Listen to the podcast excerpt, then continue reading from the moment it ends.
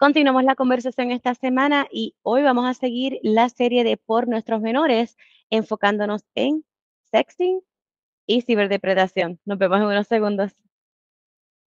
Ciberseguridad y más en su segunda temporada, con orejitas para cómo practicar la ciberseguridad sin pánico y otros temas de tecnología. Comencemos.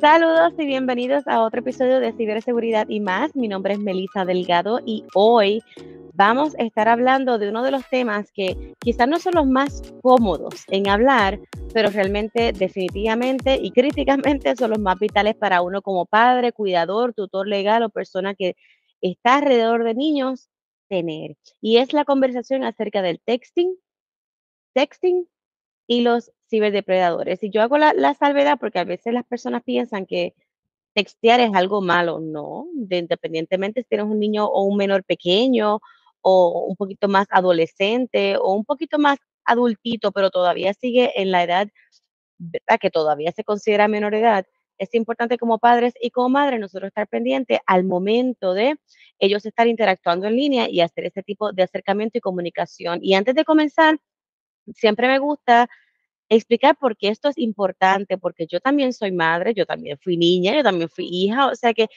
todos hemos pasado por estos momentos en que tenemos este tipo de curiosidad y lo demás, lo que no hemos pasado es por un tiempo en que la tecnología está tan accesible, tan robusta, eh, que expone a nuestros niños y a nuestros menores a situaciones, a contenido, a interacciones que muy probablemente anteriormente nosotros no habíamos experimentado y quizás no le damos la significancia que deberíamos tener. Así que hoy vamos a estar hablando de por nuestros menores, específicamente de sexting y de ciberdepredación. Para mí, ya ustedes saben que cuando se trata de niños, para mí esto es algo vital, es algo bien importante y la conversación se tiene que dar porque si no las das tú, esa conversación o esa información la van a buscar de otra manera. Entonces nosotros no sabemos si la manera en que la van a estar recibiendo es la más adecuada. Así que vamos, vamos entonces a hablarte un poquito de, de, de los números. A mí siempre me gusta empezar por números para saber qué es lo más importante. Mira, el criminal en línea ahora mismo tiene una edad promedio de 17 años. Estamos hablando que el mismo menor, muy probablemente ya es un criminal.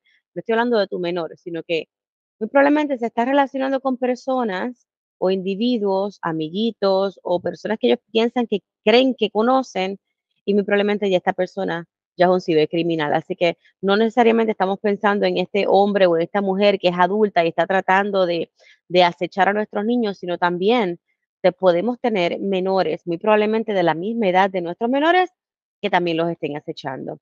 Otra cosa que quiero eh, enfocarme es en el uso de la tecnología. Ya prácticamente todos los chicos, prácticamente el 90% de menores está expuesto a tecnología de alguna u otra manera.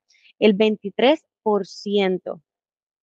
de los acercamientos a niños de esta índole sexual es a nivel de online solicitation. Eso quiere decir que es una, le solicitan algo de contenido sexual en línea y muchas veces ni siquiera ellos o ni siquiera ellas se están dando cuenta que están siendo solicitados. Así que a raíz de toda esta información vamos a comenzar rapidito y vamos entonces a hablar sobre el cibercrimen. Mira, ahora mismo se, se pone mucho glamour, se glamoriza, se romanticiza el que alguien haya sido contactado en línea pidiendo contenido sexual o que se haga ese textil. A veces piensan que es lo in, que es lo in en los adolescentes, que es lo de ahora, la moda, que si no lo estoy haciendo, muy probablemente no estoy, no estoy en el, eh, en el trend y eso es peligroso, porque cuando los niños llegan a la adolescencia, como dice la palabra, adolecen, adolecen quizás de algún criterio o alguna información del cual ellos no saben que están en riesgo. Eso, eso ahí es que nos toca a nosotros los padres.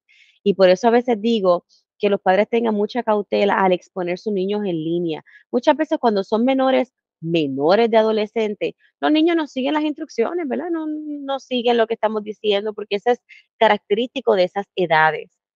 Pero cuando ya llegan a la adolescencia, que llegan al momento de la curiosidad, al momento de ser rebeldes, al momento de tener una, urgencia en demostrar lo independientes que son. Mira, yo he pasado por eso, todos hemos pasado por eso. Pero los riesgos que ahora mm, eh, eh, ocurren en línea pueden ocasionar alguna situación que sea de lamentar o muy probablemente alguna situación del cual no haya vuelta atrás. Y de eso incluye la pérdida de eh, la inocencia, la pérdida de la, de la independencia, la pérdida de la privacidad y muchas veces la pérdida de vida, que realmente a mí nunca me gusta tocar estos temas, pero realmente se tienen que tocar. Así que vamos entonces se aumenta la explotación y la exposición a la tecnología y la explotación de la información que estamos compartiendo. Así que mucha cautela. Siempre es importante nosotros monitorear las actividades de nuestros niños. Ay, ma, Melissa, pero es que es que yo tengo miedo a que me digan que yo soy lo que le llaman un helicopter parent y que es los padres helicópteros que siempre están repapaloteando encima del...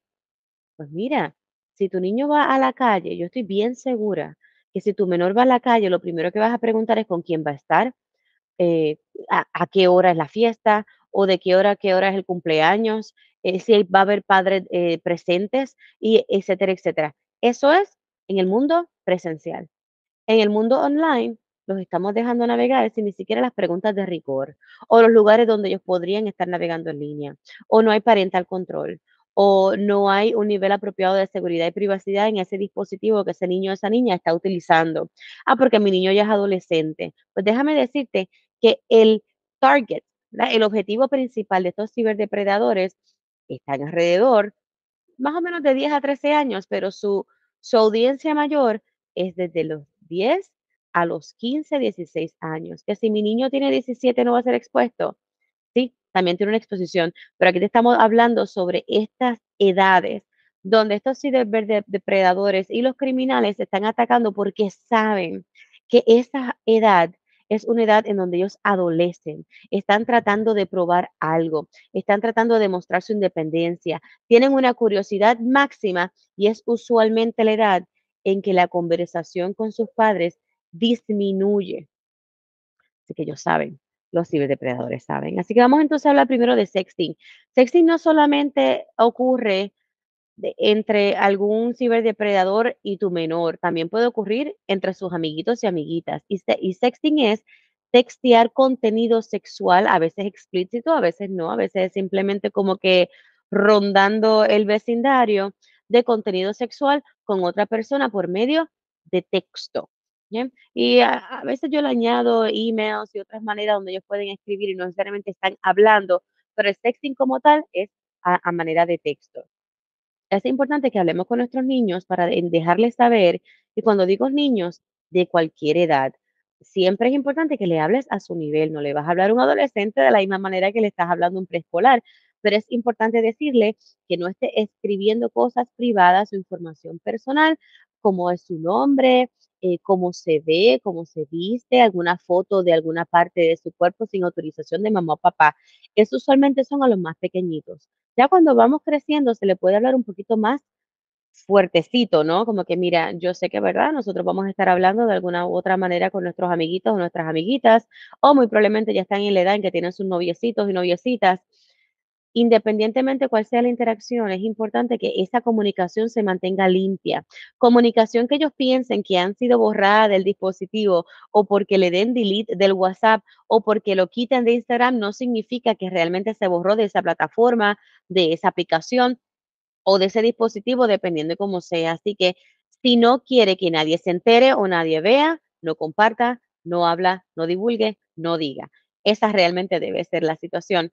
Es importante nosotros tener ese tipo de, de apertura con nuestros menores. Y a veces hablamos mucho cuando ellos nos siguen las instrucciones, esas edades en que están quizás en elemental, en preescolar, en primaria, ya cuando empiezan en intermedia o en superior, que ya son más adolescentes, entendemos que ya lo saben y como padres a veces bajamos. Mantén la guardia sin pánico. Trata de tener esa conversación de una manera abierta. Que este joven, esta jovencita se sienta en toda la, confianza de que cuando entienda que algo se siente no bien, que algo, algo no anda bien, ya sea con ellos o con alguna amistad, se sientan en la confianza de venir a donde ti o proveerle oportunidades de tener algún tipo de consejera, algún psicólogo, alguien que ellos entiendan, conozcan y sientan la confianza de acercarse y poder hablar que lo hagan, porque atacar esto a tiempo hace la gran diferencia en el resultado que vamos a tener de estos contactos. Muchos de estos contactos pasan inadvertidos y se pueden sobrevivir. Hay otros contactos que atentan a la privacidad del niño, atentan a la, a la confianza que ellos tienen y la, y la autoconfianza que ellos tienen también y también a veces atentan a su inocencia en el momento que no debe ser. Así que este es un tema un poco árido y un poquito más, más, seco, más serio de lo que usualmente hablamos, pero esto eh, ahora mismo como lo estamos viendo y específicamente esta serie se está dando antes de que comience el, el pleno verano y estas son las cosas que ellos van a estar interactuando en línea o potencialmente se van a ver expuestos. Así que no tan solamente porque ellos o ellas vayan a estar expuestos, sino que también sus amiguitos, sus amiguitas, y ellos puedan identificar cualquier sentido de ayuda a tiempo. Las víctimas, ya dije, usualmente son de 12 a 15 años de edad, pero eso no exime que alguien mayor de 15 o menor sean. ¿Quiénes son las víctimas de esto? Pues mira, sextear lo puede hacer cualquier niño o niña que realmente haya estado expuesto a ese tipo de lenguaje o que, o que esté interactuando con alguien que le esté proveyendo o que le esté pidiendo ese tipo de conducta y comportamiento. Así que ahí, ahí siempre es bueno tener la, la, comunicación a tiempo. Otra cosa que también ocurre cuando empezamos en esto de sexting, antes de comenzar, y este episodio de hoy va a ser un poquito más largo de lo normal, ya, ya, te, lo, te lo digo de antemano, es porque e, existe lo que le llaman el online grooming. Y esto es cuando una persona a veces puede ser que lo conozcan o no, muchas veces son amistades de nosotros, adultas, que como el niño piensa que es amigo de mamá o papá, puedo conectar con ese adulto en línea, pare con eso. El amigo de mi papá, de mi mamá, no es amigo mío si yo soy un menor, es amigo de mamá y papá y yo lo conozco, pero eso no quiere decir que vamos a estar entablando comunicaciones. Yo en mi caso soy bien cautelosa con estar haciendo conversaciones con amigos de mis niños o estar siguiéndolos en línea. Si ellos me quieren seguir en línea, perfecto, porque en el caso mío, mi cuenta es totalmente profesional y lo único que yo hablo en mi cuenta es eh, conocer un poco más de en línea. Así que si yo veo que alguno de, los, de, los, amigos de mi niño me está siguiendo, pues no hay problema. Si yo tuviese una cuenta privada, la cual no tengo, y una cuenta personal, la cual tampoco tengo, ahí yo sí contactaría a la mamá. Obviamente no aceptaría el friend request, y contactaría a mamá o papá para dejarles saber que yo no estoy aceptando eh, pedidos de request o de friends de menores de edad o por lo menos de personas que mis niños conozcan. Eso es bien importante y algunas veces uno piensa que es demasiado exagerado, pero ya hemos visto bastantes situaciones de riesgo, especialmente si tienes el sexo opuesto, si tú eres una mujer o un hombre y quien te está siguiendo, quien te está contactando es un menor de edad. Es bien importante nosotros también salvaguardarnos a nosotros mismos porque las cosas se pueden salir de proporción y muchas veces las cosas que los adultos comparten no están ah, curadas para un niño o una niña o un menor de edad, independientemente de qué edad tenga. Así que ya por lo menos ya les hablé sobre el, sexting, vamos a hablar sobre eso más adelante si están interesados. Ahora, vamos a hablar de la ciberdepredación. La ciberdepredación es cuando una persona está acechando o le hace un acercamiento a un menor de edad y volvemos, si tú eres eh, agente del orden, quizás esta oración es demasiado simple para ti, pero vamos a hablar en arroz habichuelas. Ciberdepredación es cuando una persona le hace un acecho o un acercamiento a un menor de edad para entonces comenzar algún tipo de relación o comenzar algún tipo de explotación o comenzar algún tipo de relación que lleve algún tipo de contenido sexual o el acercamiento para algún tipo de relación. Óyeme, la ciberdepredación no es solamente de adultos, la ciberdepredación también puede ocasionar, puede ser entre jóvenes de la misma edad. Recuerda que el, el cibercriminal promedio ya tiene 17 años, o sea que no estamos hablando ahora un adulto o una adulto que se está acercando a tu niño, a tu niño, a tu menor de edad. También podemos estar viendo ese acecho por medio de algún otro individuo o individuo. ¿ok? Así que importante. El objetivo principal de esto usualmente la mayoría de las veces es obtener contenido sexual explícito de tu menor de edad obtenerlo directamente de ese menor de edad o compartiendo pantalla y la persona eh, obtener ese contenido. La otra parte de las veces es con un fin financiero, ya sea porque tienen algún tipo de extorsión. Y extorsión es que vas a amenazar a alguien, que vas a hacer algo si no te da algo. Ahora mismo estamos hablando mucho a nivel de, en línea del sextortion o la sextorsión, que significa que vas a amenazar a alguien con divulgar su información personal sensitiva o su contenido sexual sensitivo o imágenes provocadoras o imágenes privadas, si esa persona no te da HORs, puede ser monetario o puede ser algún otro foto también sexual. Esto nos están ocurriendo tanto, tanto adultos también, nadie está exento, pero lo estamos viendo más a nivel de niños, porque quizás estos niños estaban interactuando en línea con ese eh, extraño o esa extraño eh, sin que los padres lo supieran. Ahora quiere terminar la relación, sabe que esto está mal y ahí es que entonces comienza la sextorsión. Y Melissa, eso realmente no me debe importar mío porque mi hijo y yo hablamos muy mucho y tenemos mucha información. Bueno, el 75% de los menores de edad que está en este tipo de relación no le habla a los padres sobre eso. Los padres, 90% de ellos, nunca se van a enterar de que este contacto ocurrió.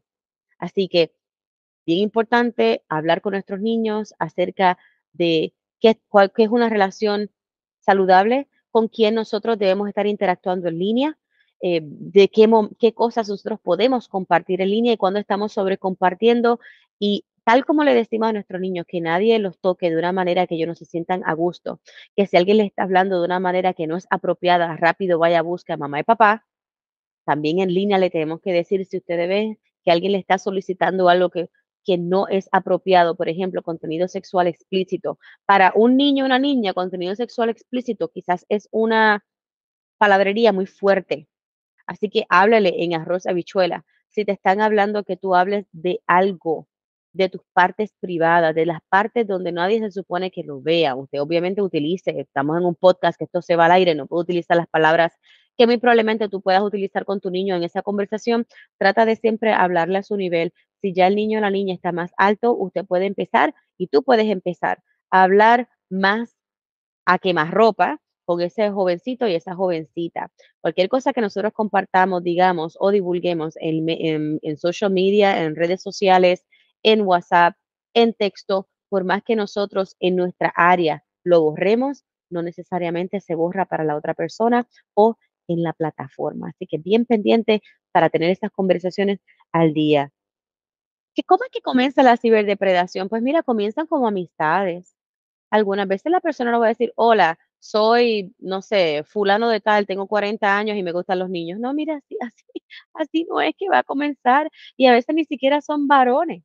Ya estamos viendo muchas féminas en el área, así que vamos a no discriminar porque sean jovencitos o porque sean viejos o porque sean varones o porque sean féminas o porque sean transgénero no discrimina. Los ciberdepredadores van a estar atacando, que sí, estamos viendo que están atacando mayormente a, las jovencitas, a las féminas, luego a los varones y luego a los transgéneros. Pero independientemente, todo el mundo está siendo atacado. Y estos números pueden cambiar a medida que vamos. Así que es importante que nosotros tengamos la conversación a tiempo, una conversación abierta, una conversación sin juicio, una conversación llena de amor, para que ese menor de edad pueda entender que tiene recursos, tenga opción, tiene un aliciente, tiene a dónde recurrir al momento de que las cosas se pongan feas. Hemos visto demasiadas tragedias al momento de ver las noticias y otras cosas que ocurren y la mayoría de las veces, sin jugar obviamente a padres ni nada, es que el niño o la niña no se siente en la confianza de ir a un adulto o siente una vergüenza por lo que hizo. Es importante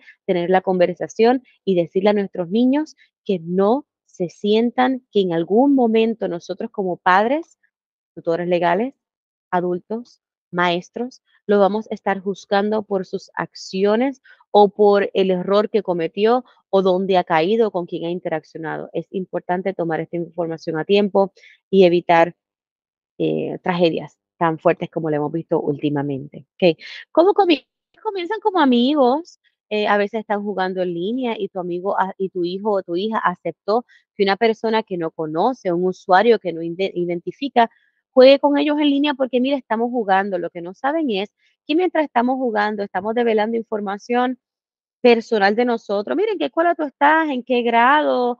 Eh, ¿Quién es tu mejor amiguito? ¿Cómo te gusta? ¿Quieres jugar? Sí, mira, mi amigo es el usuario tal. Ya le acabas de decir el nombre de tu amigo sin su autorización también, cositas así. Y así comenzamos a hablar. eh, a veces tienen su cuenta pública en redes sociales y hoy se molestaron quizás con su adulto, con su maestro, y entonces ponen redes sociales, los maestros son horribles. Ahí alguien dice, mira, a mí también me pasó algo con un maestro, entonces empiezan a interactuar. Alguien que es completamente ajeno a ese niño o esa niña, comenzamos a interactuar y yo también me ha pasado lo mismo. Oye, mira, mañana, ¿y dónde tú estás? Muchas veces están en el mismo país, así que tienen la posibilidad de encontrarse en línea y para eso te puedo decir que 14% y va siguiendo en aumento de los menores se han encontrado con su ciberdepredador de manera presencial. El 14%, por más que parezca eh, poquito, es cada, de cada 100, 14 niños o niñas están expuestos a esta explotación. Y después lo que ocurre, pues todo depende de, de la persona y todo depende del niño y todo depende de la conversación que tú hayas tenido con ellos a tiempo. Así que comienzan como amiguitos, son empáticos, eh, se simpatizan con su situación, empiezan a intercambiar, eh, no sé, experiencias, eh, oportunidades de conocerse, empiezan a compartir fotos. Y ahora con la inteligencia artificial, dado las voces, como la persona se ve y lo demás, muy probablemente el niño piensa que está hablando con otro niño, que se van a encontrar muy probablemente en summer camp o en el campamento de verano y van a seguir hablando cuando lo menos que ellos piensan es que es un adulto o una adulta hablando con ellos. Muy probablemente piensan que es un varón y están hablando con una fémina. Muy probablemente están hablando con una fémina y realmente es un varón. Piensa que están hablando con un niño y realmente es un adulto. Y muchas veces piensa que están hablando con un psicólogo que lo están haya- a- llamando para ayudarlo, porque eso es lo que los psicólogos hacen.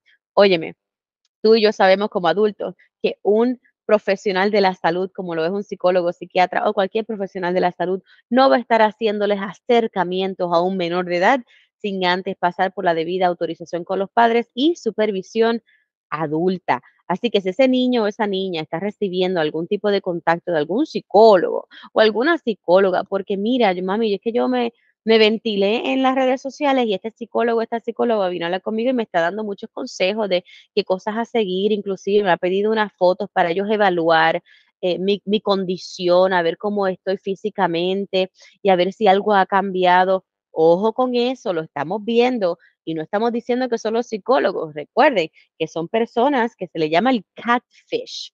El catfish son individuos que se hacen pasar por otras personas para, para poder tener algo de la víctima. En este caso estamos hablando de contenido altamente sexual o contenido inapropiado de un niño para este adulto. Así que no necesariamente es quien dice ser. Trata de darle las preguntas de rigor a tu niño de y también el criterio que debe tener al momento de interactuar con alguien en línea. Y una de las cosas que me gusta indicar cada vez que estoy hablando de esto de ciberdepredación, inclusive el, el sextortion y el sexting y todo lo demás, es que no todo el mundo es ajeno, no todo el mundo es extraño y no todo el mundo es de un amigo. Algunas veces estamos viendo que esto ocurre por primera línea de ataque, que yo digo que es familiares.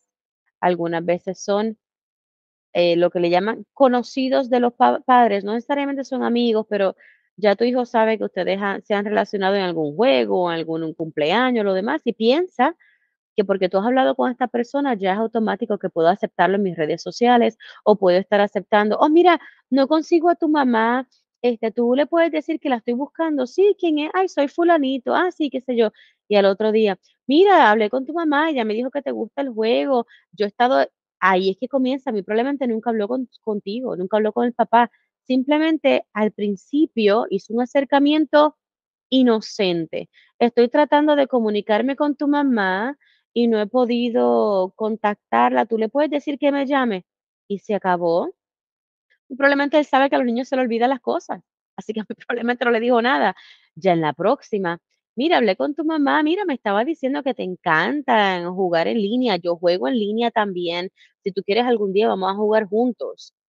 Eso puede ser bien eh, inocente, pero es importante que tu niño o tu niña te deje saber, mira, tal persona me contactó y me dijo que quiere jugar conmigo y lo demás, que tu niño o niña se siente en la confianza de decírtelo, porque ahí tú vas a estar pendiente, mira, fíjate, a mí no me gustaría que tú estuvieras eh, jugando con esta persona porque eres adulto, deberías estar jugando con niños de tu edad y tú eh, ten eh, la asignación de hablar con esa persona y de, mira, yo sé que quizás vino de una manera bien inocente, pero yo no le permito a mis niños estar interactuando con personas adultas, aunque tú y yo seamos amigos, ¿ok? Así que es importante tener la seguridad de nuestros niños primero. Ay, es que me da vergüenza, no sé cómo decirlo, te puede dar vergüenza ahora, pero lo que hemos estado viendo es que el precio es muy alto a pagar luego, que el riesgo vale la pena de la vergüenza. Y tener esas conversaciones a tiempo, y yo estoy segura que cualquiera de mis amistades que me conoce sabe que antes de empezar a interactuar o acercarse a mis niños para empezar a tener ese tipo de relación, tiene que hablar conmigo primero, porque la relación es conmigo y no con mis niños. Así que, bien importante todo esto, déjame darte algunos números, los tengo aquí porque yo sé que a las personas les encanta saber, ok, pero esto lo vemos en películas, lo vemos en los documentales, lo vemos en las películas de Lifetime o lo vemos en las noticias, pero esto no me va a pasar a mí. Déjame decirte cómo es que no te va a pasar. 25% de los niños o 25% de las veces en que se les acercan a los niños para pedir contenido sexual es para solicitar contenido sexual y sensitivo. El 15% de lo que estamos viendo en línea también puede ocasionar abuso sexual en los niños, que muy probablemente el contenido va directamente del niño a la persona y dice, ay, pero esa foto me la envió el niño, pero ¿qué hace un niño enviando fotos? Un niño o una niña menor de edad automáticamente no envía esas fotos. Tiene que haber, haber, un tipo de lo que le llaman online grooming. El grooming, el, el, contacto amistoso y lo demás, y todo es tan sencillo y todo es tan eh, tranquilo y todo es tan inocente que entonces nos estamos compartiendo. Mira, yo tengo un lunar aquí, déjame, déjame enseñar, el tuyo. Mira, mi ombligo es así, déjame enseñar el tuyo. Parece ridículo, pero así es que comienzan las fotos. Así es que comienzan las fotos. Y muchas veces tú piensas, no, pero realmente mi niño solamente le mandó una foto de la espalda. Para ti es una espalda. Para el enfermo, porque realmente son personas enfermas. Para el enfermo es una parte del cuerpo que tanto ha ansiado ver. Y ahí es que se abre la, la ventana. Ah, pero solamente la nena le enseñó el belly button porque tiene una, una, una pantallita, un arete ahí. Así es que comienza. No hay ninguna razón por la cual los niños o menores de edad tengan que estar compartiendo sus fotos de su cuerpo ni de ninguna parte personal en línea. A un adulto o a un, o a un joven o a un adolescente o nada. Es importante también que no se dejen grabar. Algunas veces no, mi nena no, o mi nena no envió eso, pero estaba en una conversación que estaba grabada, ya sea por Zoom, Google Meet, eh, Teams, donde sea, y la persona pudo hacer captura de pantalla, la persona pudo grabar esa grabación. O sea, bien importante. Las otras, o sea, eh, lo principal son solicitaciones online, también abuso sexual de niños, y eso incluye otras cosas que como estamos en YouTube y realmente no sé si estamos eh, escuchando, eh, siendo escuchado por niños también, aunque este contenido esté identificado que no es dirigido a niños, pero abuso sexual no solamente las imágenes que puedan usar, sino algún tipo de interacción que ese niño pueda tener o con otro niño o otra niña en frente a grabaciones. Ojo con eso. Óyeme, y otra de las cosas que estamos viendo también es que se están viendo dentro del aula escolar. Así que si tú estás en la escuela o eres eh, algún tipo de maestro, director de una escuela, ten restricciones en las áreas escolares y ten supervisión al momento de los baños. La mayoría de las cosas que vemos que es contenido sexual a veces es dentro del aula escolar y muchas veces vienen en lugares que no están muy protegidos en la escuela y muchas veces en los baños. Así que pendiente con eso. Eh, también puede ser imágenes de abuso sexual, como dije anteriormente. También puede ser sexting y la, que, que no sea consensual. Y pero ¿cómo la gente va a hacer sexting y no va a ser consensual? Bueno, el niño o la niña, o el joven o la joven, quizás no sabe que está comenzando a hacer esas conversaciones sexuales sin necesariamente ser implícito. Y ahí es cuando empiezan quizás a hablar de manera eh, quizás para el niño inocente, pero sugestiva, acerca quizás de sus partes sexuales o de lo que quisieran hacer o de sus deseos o de lo que tiene curiosidad. Recuerden, estamos en, edades en que hay suma curiosidad, eh, hay una rebelión, también pueden ocasionar urgencia de demostrar que son independientes y todo esto ocurre al momento en que también están en línea y están siendo acechados, acercados o muchas veces amenazados de que si no continúan con esto, algo va a ocurrir, algo va a ocurrir con su familia, algo va a ocurrir con la información que ya compartió.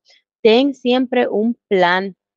Ah, eh, habla con las autoridades también si esto está ocurriendo y tú puedes visitar, te voy a dejar aquí la página en la descripción, puedes visitar el FBI, hay una parte que dice tips fbi.gov, ahí te van a dar muchas orejitas de cómo hacer y también tienen la línea de, de, ayuda cuando tú ves que algún menor de edad o tú mismo también has sido víctima de algún tipo de ataque de ciberorigen.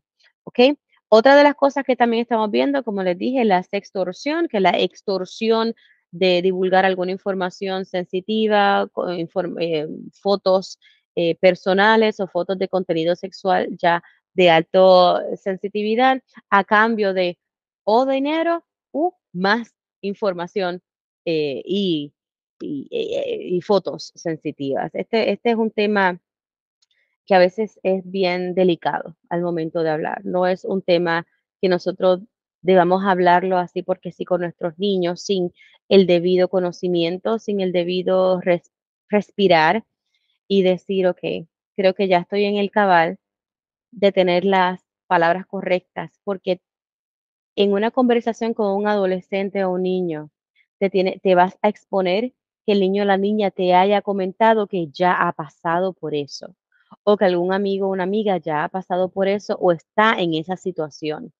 No, no sé en qué momento tú te encuentras o en qué momento vas a tener esa conversación, pero cuando la vayas a tener tienes que estar en una inteligencia emocional, que tú entiendas que vas a saber cómo vas a recibir esa retroalimentación de tu menor y cómo tú te vas a mantener, como uno dice, fresco y fresca te tienes que mantener de una manera en que ellos se sientan cómodos, que no importa lo que te digan, tú vas a mantener la cordura, no vas a juzgar, no vas a entrar en pánico, porque esta puede ser la única oportunidad que tú vas a tener para poner y sentar pauta de cuando ocurra una próxima vez, porque no es si va a ocurrir, es que va a ocurrir una próxima vez, que cuando ocurra una próxima vez, ellos se sientan en la confianza de rápido venir de ti y que sepa que tú estás en el cabal de primero poder tener insumo de todo lo que te dijo y segundo poder actuar de manera racional. ¿eh? Así que vamos entonces. 20% de los menores han sido solicitados en línea y han sido solicitados para que provean alguna información, alguna foto comprometedora de alto contenido sexual a esa persona. Esa persona no necesariamente son adultos, no necesariamente son hombres, pueden ser hombres, pueden ser mujeres o pueden también ser jovencitos. 500 eh, mil personas que son depredadores en línea están en línea.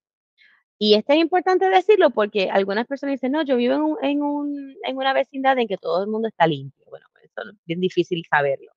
Pero hay algunas alertas que si un depredador de niños se muda en tu, cerca de tu vecindad, hay una alerta que va a, dejarte saber o el gobierno te lo tiene que dejar saber. Aquí donde yo vivo en Puerto Rico no se escucha mucho, pero hay, uno, unas maneras de tú poder tener esas alertas, hay unas aplicaciones y otra información de contenido público donde tú puedes acceder, depende de tu, de tu región o geografía, donde puedes verificar dónde están los depredadores sexuales. Eso quiere decir que vamos a ir a la casa a tocar la puerta y no, no, no, probablemente son personas que están tratando de, recobrar su vida nuevamente, quizás ya están limpios, están tratando de echar para adelante, pero es bien importante que nosotros estemos al día de cuáles son las áreas donde tú no debes dejar a tu niño solo. Eso es a nivel presencial. A nivel online, ¿cómo tú lo vas a saber? Bueno, pues minimizando eh, que puedan rastrear las fotos o el contenido que tu hijo o tu hija pone en línea. ¿Cómo hago eso? Aumentando los niveles de seguridad y privacidad tanto de tus dispositivos como las aplicaciones y también las plataformas donde interactúa tu niño o tu niña en línea.